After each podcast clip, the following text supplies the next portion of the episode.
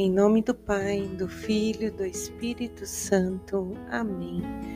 Bom dia, segunda-feira, dia 7 de novembro de 2022. Senhor, nós te pedimos que envie o teu Espírito Santo e que o Espírito Santo se derrame sobre nós com os dons, talentos e atitudes necessárias.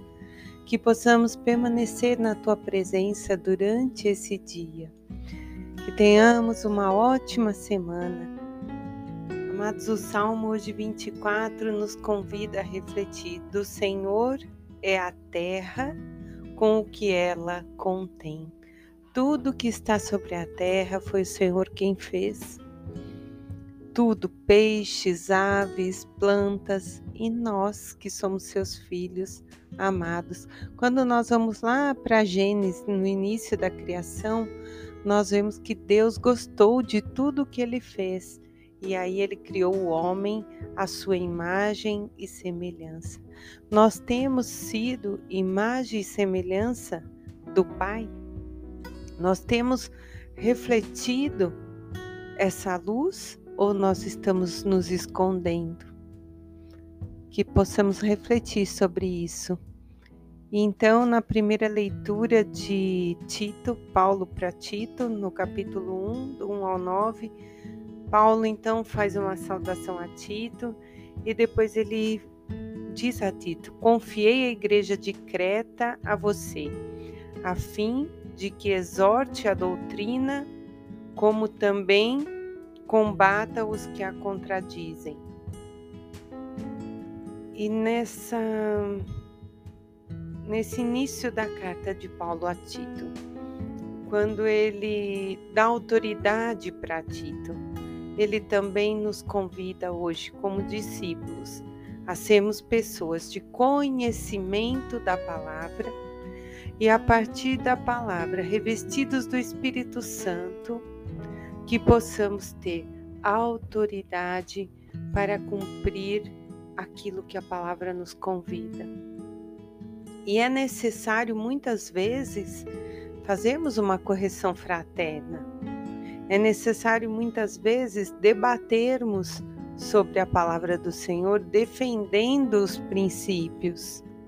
Mas para isso nós precisamos, como Paulo vai dizer aqui a Tito, estar em estado de graça, sermos pessoas do bem, pessoas hospitaleiras, pessoas que não são avarentas, que não são arrogantes, que são tementes a Deus.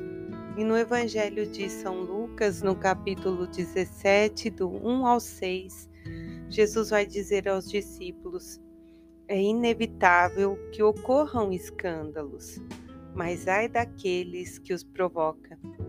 Seria melhor que ele ser atirado ao mar com uma pedra no pescoço do que cair um só desses pequenos. Cuidado, portanto, se teu irmão pecar, repreende-o. Se ele arrepender, perdoa-lhe. Se pecar contra ti sete vezes em um só dia, e sete vezes vier a ti, dizendo que está arrependido, perdoa-lhe. Então os apóstolos, diante destas palavras, disseram: Senhor, aumentai a nossa fé. E o Senhor respondeu: Se tivéis fé, mesmo pequena como um grão de mostarda, direi à amoreira: arranca-te daqui e planta-te no mar, e ela vos obedecerá.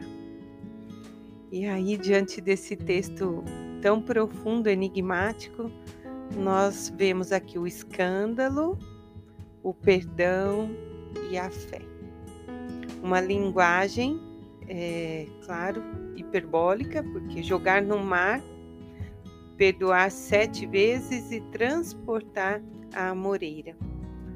Nós sabemos que Jesus não quer que ninguém se atire ao mar, que ninguém corte um, um braço, que ninguém tire os olhos, como em outra parábola tem. É, perdoar sete vezes não é só sete, não é infinitamente, quantas vezes for necessário, e transplantar uma moreira. significa ter plena confiança. Confiar a ponto do imaginável, inimaginável acontecer. Isso é ter fé. E os cristãos, os, principalmente os apóstolos, que foram os primeiros a anunciar o evangelho, são fruto dessa fé. Porque eles creram no, no projeto de Jesus, na proposta do reino novo e saíram anunciando, derramando o seu sangue. Então hoje o Evangelho está pedindo para mim, para você, se o teu irmão fizer um escândalo, repreende, corrige, ensina com fraternidade, com amor. Se ele se arrepender, perdoa. O perdão é um exercício diário e não é fácil.